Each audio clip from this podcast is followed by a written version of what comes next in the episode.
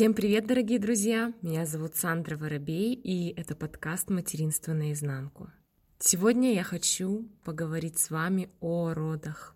Вы знаете, у меня возникла сейчас такая мысль, что когда делаешь детей, нравится все, и процесс, и результат классный, но с родами дело обстоит слегка иначе. Честно признаюсь, процесс мне совсем не понравился. Но вот результат, да, результат потрясающий. И поверьте, он того стоит. Никого не хочу пугать, девчонки, правда, но думаю, что многие со мной согласятся, роды — это жесть. Но здесь самое главное — это настрой. И честно скажу, что моя огромнейшая ошибка была в том, что я запаниковала.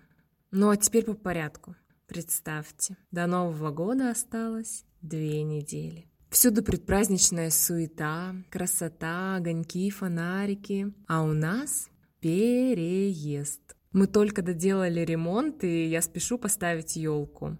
Не знаю, почему для меня это было так важно, но я очень-очень хотела успеть нарядить елку и создать в доме теплую, уютную новогоднюю атмосферу. С ремонтом мы заморочились. Мы полностью съезжали с квартиры, паковали все вещи, полностью меняли окна, красили стены, меняли на кухне полы. И вот буквально за две недели до Нового года мы наконец вернулись домой. Конечно, после ремонта нужно все перемыть, расставить по местам. И все это в турборежиме, потому что мне скоро рожать, а у нас ничего не готово. И я очень-очень хотела поставить елку. Я прям представляла, что как только я поставлю елку, наряжу все, можно ехать в роддом со спокойной душой. Срок у меня стоял на 26 декабря, и к этому дню мы все успели но я была очень сильно вымотана. К тому же к концу срока чувствуешь себя таким бегемотиком. Тебе, ну, некомфортно не спать, не поворачиваться, не наклоняться. А у нас еще в подъезде нет лифта, к сожалению, и постоянные эти подъемы на четвертый этаж. У меня сильно отекали ноги, поэтому я где-то с шести месяцев ходила в компрессионных чулках, Короче говоря, состояние такое, ну, тяжело. Постоянно думаешь, ну когда, ну когда уже, вот уже скорее бы родить.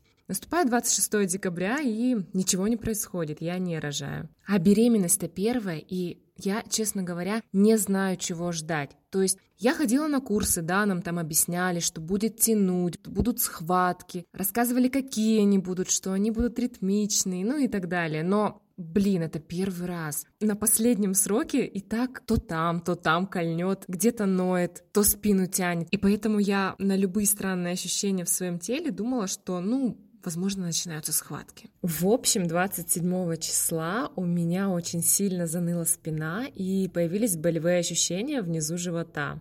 И, естественно, я подумала, что вот оно, наконец-то началось. Мы приехали в роддом, меня осмотрели и отправили домой.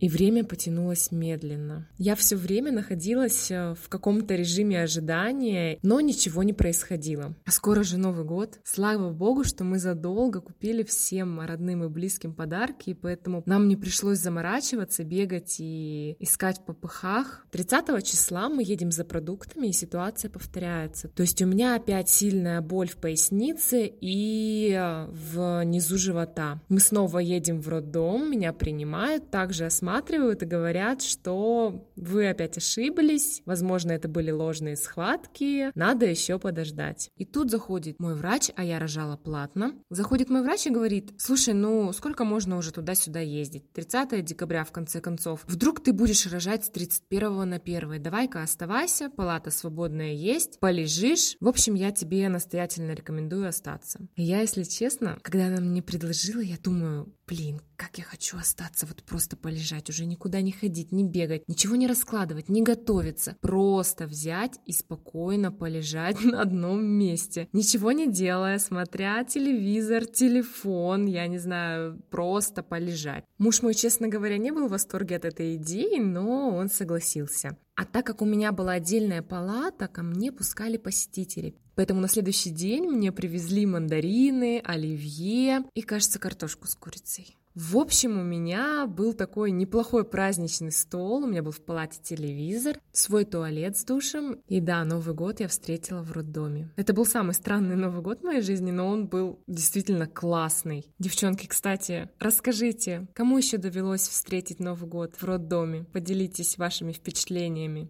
А теперь небольшая предыстория. Где-то за полгода до родов я сидела на маникюре, и мой мастер Иннокентий, кстати, Кеша, если ты сейчас слушаешь этот выпуск, тебе огромный привет. Так, в общем, он говорит, слушай, ну будет очень смешно, если ты родишь 1 января, а ты по-любому родишь 1 января, вот увидишь. Я говорю, господи, Кеша, сплюнь три раза, пожалуйста, постучи по дереву, но это же вообще полное издевательство будет над ребенком. Ладно я, но день рождения смазанный. Во-первых, ничего не работает. Ни игровые, ни фото фотографы, никаких тебе аниматоров. Во-вторых, Новый год — это же ведь для нас, русских, такой праздник, что 1 января все, мягко говоря, помятые. Ну и к тому же многие разъезжаются из города. Ну, он мне сказал, ничего, всегда есть альтернатива, можно перенести праздник. Ты не парься, родишь 1 января. Я не знаю, судьба это была, или, может быть, Лев услышал про эту дату и решил, ну, собственно говоря, почему бы и нет. А может, и Кеша накаркал. Ну, в общем, я родила 1 января. Новый год в роддоме мне понравился. Еще раз повторюсь, я отдохнула. У меня из палаты был даже виден салют. Я смотрела «Иронию судьбы», новогодние концерты, отдыхала. На следующий день ко мне заходит врач. Говорит, ну как ты себя чувствуешь? Ну так тебя не хочется стимулировать. Давай уже рожай сегодня. Ну и в крайнем случае тебя завтра простимулируют. Ну, видимо, я испугалась. Я смотрела какую-то передачу, и в 4 часа у меня отошли воды. Честно говоря, к этому моменту, во-первых, я уже настолько свыклась с той мыслью, что я не рожаю, что для меня это было какой-то неожиданностью. А во-вторых, моя палата находилась недалеко от родовых, и поэтому за те два дня, которые я провела в роддоме, я наслушалась столько криков,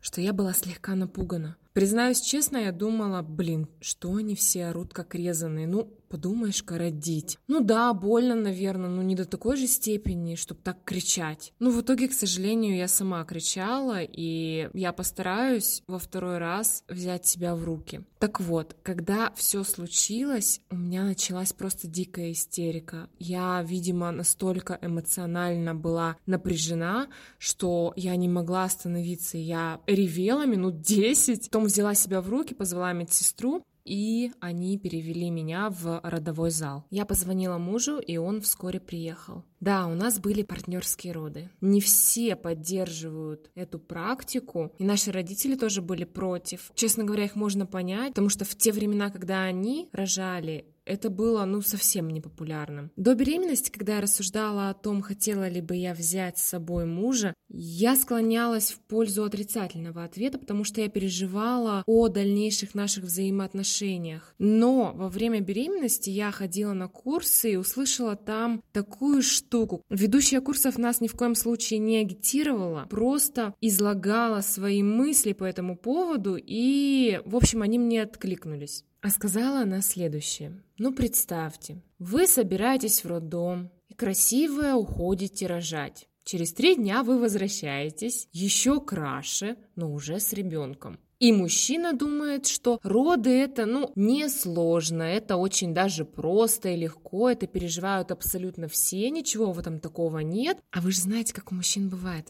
Мужики, вы меня, конечно, извините, но когда у вас температура, не дай бог, 37 с половиной, ноги, руки не поднимаются, голова болит, тело ломит, кошмар, конец света. Все, вы же лежите, как умирающие лебеди. И вот я подумала, Пускай мой муж, если он не против, сходит, посмотрит, как оно, как достаются дети. К тому же мы сходили на дополнительный урок с будущими папами, где мы разучивали упражнения, которые могли бы помочь уменьшить болевые ощущения при схватках. И я, честно говоря, очень рассчитывала на эти упражнения совместные, но, к большому сожалению, мне они не помогли. Хотя я знаю очень многих девчонок, которым действительно очень это помогло. Ну, допустим, одной моей знакомой муж разминал спину, спину во время схваток так интенсивно, что она меньше чувствовала боль. Другой знакомой муж помогал тянуться вниз и тоже разминал спину. Ей также это очень сильно помогло. Я не знаю, может быть, мы что-то неправильно делали, хотя, наверное, все индивидуально. В любом случае, я нисколько не пожалела о том, что Сашка присутствовал. Более того, он очень сильно морально меня поддержал, подавал мне воды, пытался чем-то помочь. Мы пробовали сделать эти упражнения. Я отвлекалась от боли, и в некотором роде мне было легче. В Инстаграм у меня два комментария по поводу родов.